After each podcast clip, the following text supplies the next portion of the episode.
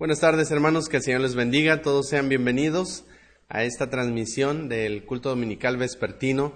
Estamos reunidos para escuchar el mensaje de la palabra de Dios y queremos ser edificados en las verdades eternas que Dios nos ha dejado por medio de su palabra.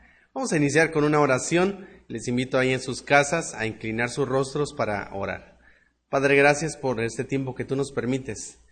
Gracias, Señor, por las dificultades, gracias por los retos, Gracias por lo que tú estás haciendo, gracias por lo que tú harás, incluso en nosotros, Señor, y alrededor de nosotros. Gracias porque tú estás obrando, porque tú estás en control, Señor, porque tú eres Rey. Ayúdanos a confiar en ti, ayúdanos a poner nuestra vista en ti y a poder crecer para tu gloria, a la imagen de Cristo, Señor. Te lo pedimos en tu nombre bendito.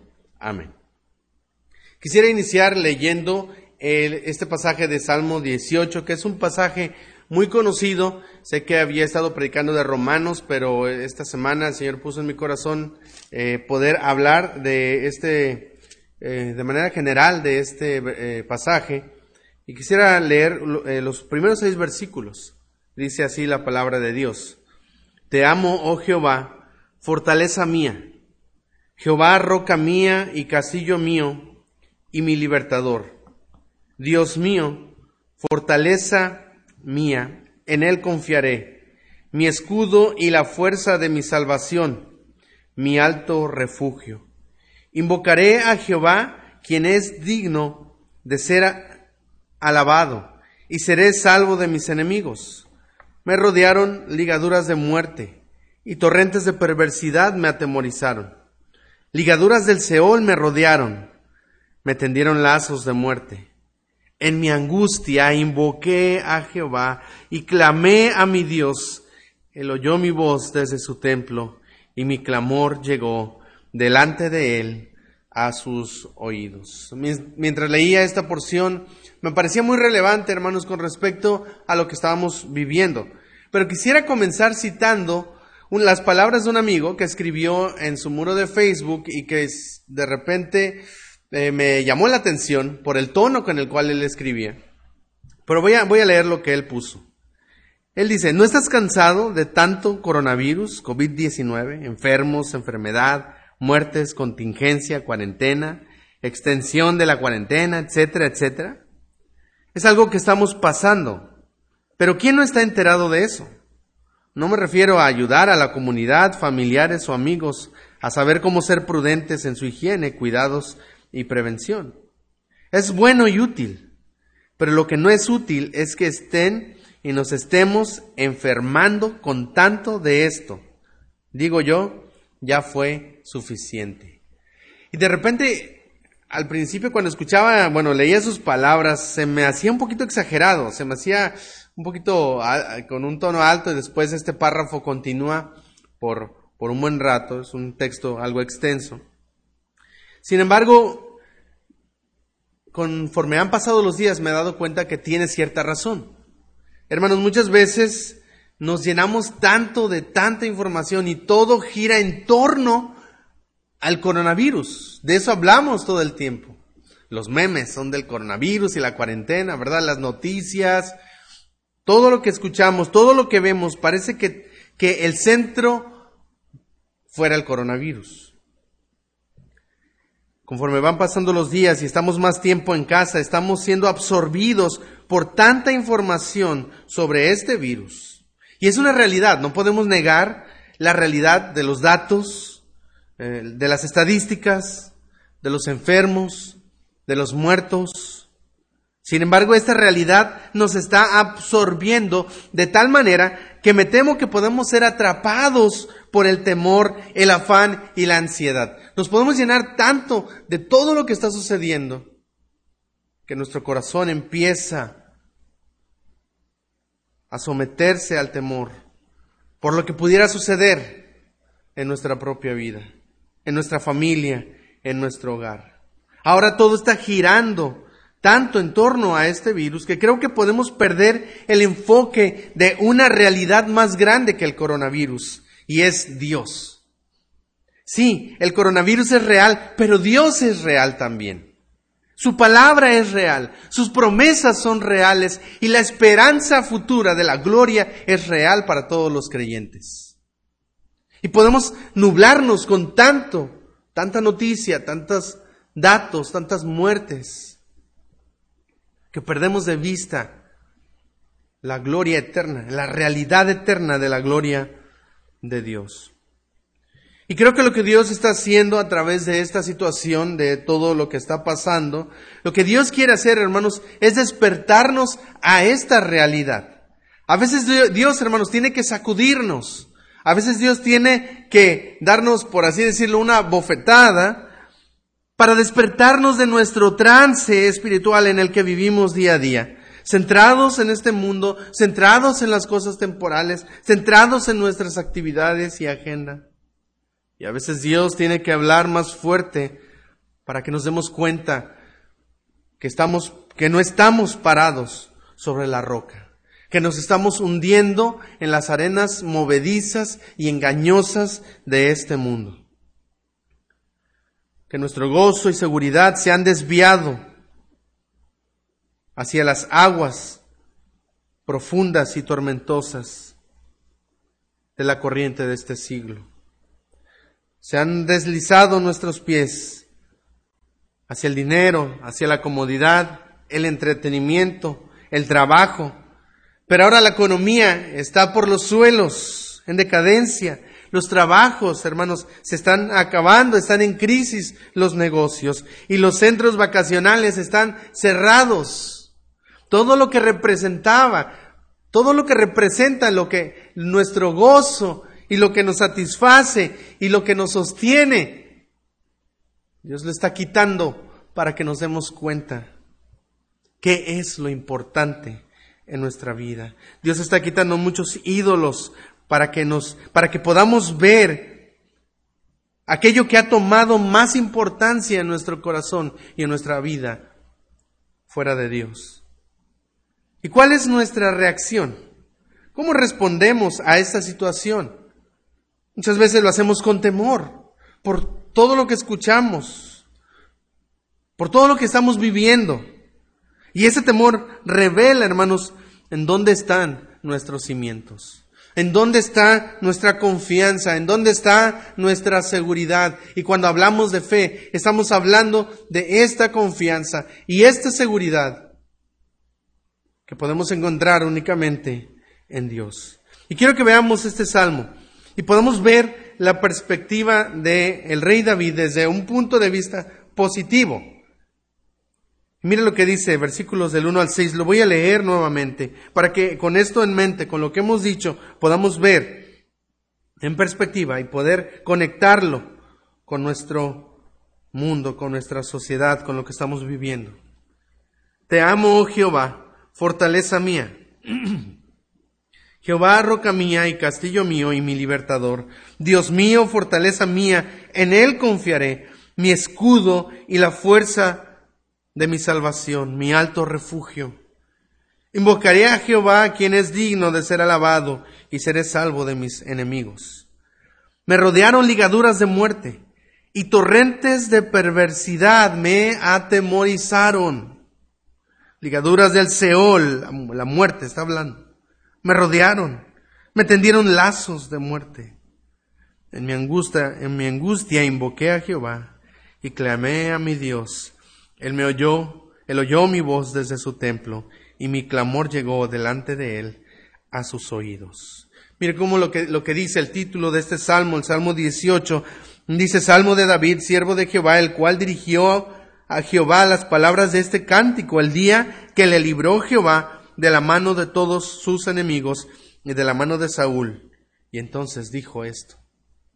Hermanos, a diferencia de nosotros y de manera positiva, podemos ver la vida de David, podemos ver su respuesta, que él era una persona que amaba a Dios. Te amo, oh Jehová, fortaleza mía. Su amor estaba centrado en Dios, en su palabra, en sus promesas, en su ley, en lo que Dios era y él había revelado en su vida.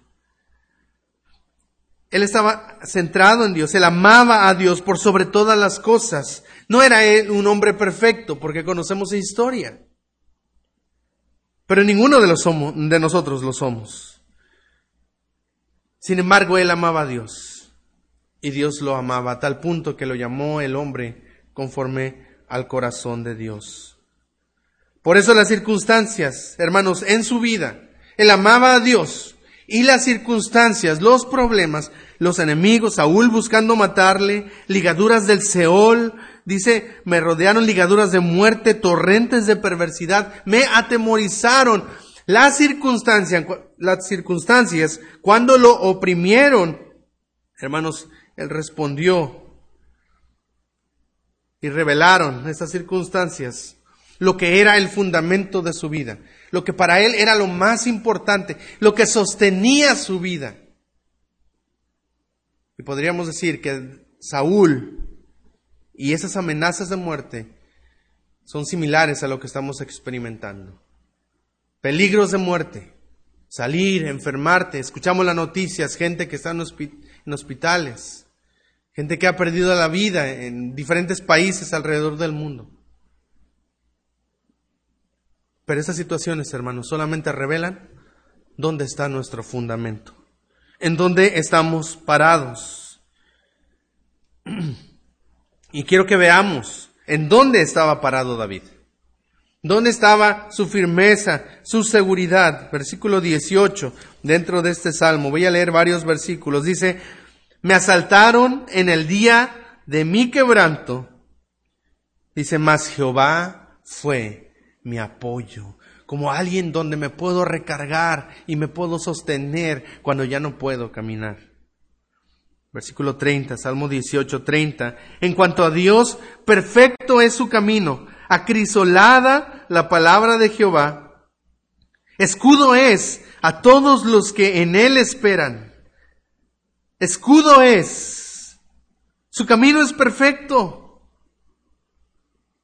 No hay temor, no hay angustia. Es escudo a todos los que en él esperan. Y versículo 31, porque ¿quién es Dios sino solo Jehová? ¿Y qué roca hay fuera de nuestro Dios? Esto es una pregunta retórica. O sea, se entiende la respuesta. La respuesta es ninguno. No hay otro Dios. No hay otra roca. No hay otro lugar firme donde tú puedas pararte cuando hay temor. No hay otro lugar donde puedas encontrar seguridad eterna, sino solo en la única roca que es Dios. Y cuando viene un virus y se presenta y nos damos cuenta que estamos al borde de la eternidad, hermanos, las cosas vanas y temporales de esta vida pierden el sentido, pierden su valor, las vemos conforme realmente son. Lo único que nos mantendrá firmes hasta el final no será tener un buen trabajo, no será ganar un buen sueldo, no será la tranquilidad de tener salud y no contraer el virus, o la seguridad de estar en un lugar donde no nos va a alcanzar. Lo único que nos mantendrá firmes, hermanos, es saber que estamos parados sobre la roca inamovible, que es Dios y su palabra. Podremos verlo también en las palabras del salmista en el Salmo 11, cuando él dice, si fueren destruidos los fundamentos, ¿qué ha de hacer el justo? Si todas las bases, todo lo que sostiene nuestra sociedad, todo se viniera abajo, ¿cómo debe responder el creyente? Versículo 4. Jehová está en su templo. Jehová tiene en el cielo su trono, sus ojos ven, sus párpados examinan a los hijos de los hombres. El creyente ve hacia arriba y puede ver que Dios está en control, que Dios está reinando y que Dios sigue siendo Dios. Y Él es el único lugar seguro, aunque este mundo y esta sociedad se derrumbe. El creyente mira hacia arriba y encuentra un refugio. El creyente tiene a Dios, quien está sentado en el trono. Reina sobre la creación, reina sobre la injusticia, reina sobre la maldad, reina sobre el virus. Salmo 18, aquí donde estamos, en versículo 46. Mire cómo termina diciendo el salmista en el versículo 46. Viva Jehová y bendita sea mi roca. Él tenía una relación personal con Dios. No era cualquier roca, era la roca. No hay otro Dios fuera de Dios, no hay otra roca fuera de Dios. Y Él es el, quien me, el que me ayuda. Él es mi roca. Y enaltecido sea el Dios de mi salvación. Por tanto, versículo 49. Yo te confesaré entre las naciones, oh Jehová, y cantaré a tu nombre. Grandes triunfos da a su rey, y hace misericordia a su ungido a David y a su descendencia para siempre. ¿De dónde viene nuestra ayuda, hermanos? ¿De dónde viene nuestro socorro? No vendrá del presidente, o del gobierno, o de los médicos, el Señor es nuestra roca, el Señor es nuestra salvación y podemos clamar, enaltecido sea el Dios de mi salvación.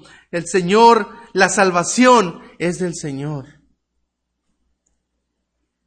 Hermanos,